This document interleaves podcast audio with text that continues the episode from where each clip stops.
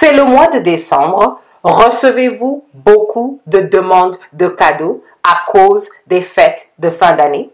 Restez à l'écoute pour savoir comment maintenir votre discipline financière.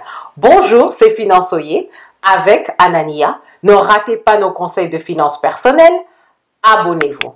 Le problème du jour est qu'au mois de décembre, tout le monde pense que c'est le mois où nous devons être charitables.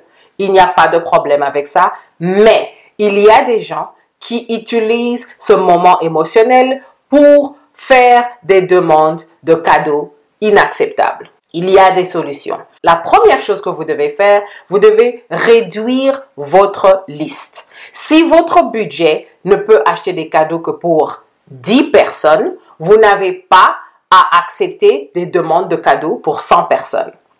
Une autre chose à faire, les gens vont appeler et dire nous avons besoin de ceci ou cela, qu'ils soient au pays, en Afrique ou autour de vous en Occident.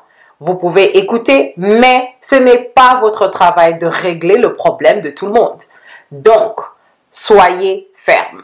Une autre chose à faire, pendant le réveillon, beaucoup de gens veulent aller faire la fête. Je sais que nous sommes en pandémie et il y a le confinement dans plusieurs pays, mais choisissez où vous voulez aller, choisissez quelles sont les causes auxquelles vous voulez donner votre support.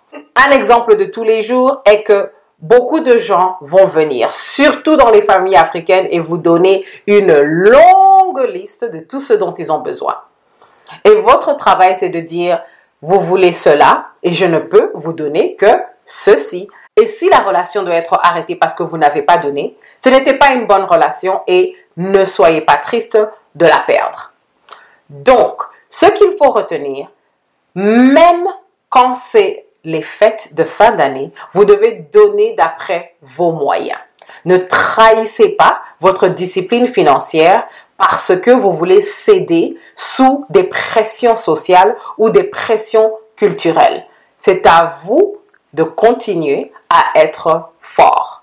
Merci de votre écoute à cet épisode de Finançoyer et à la prochaine.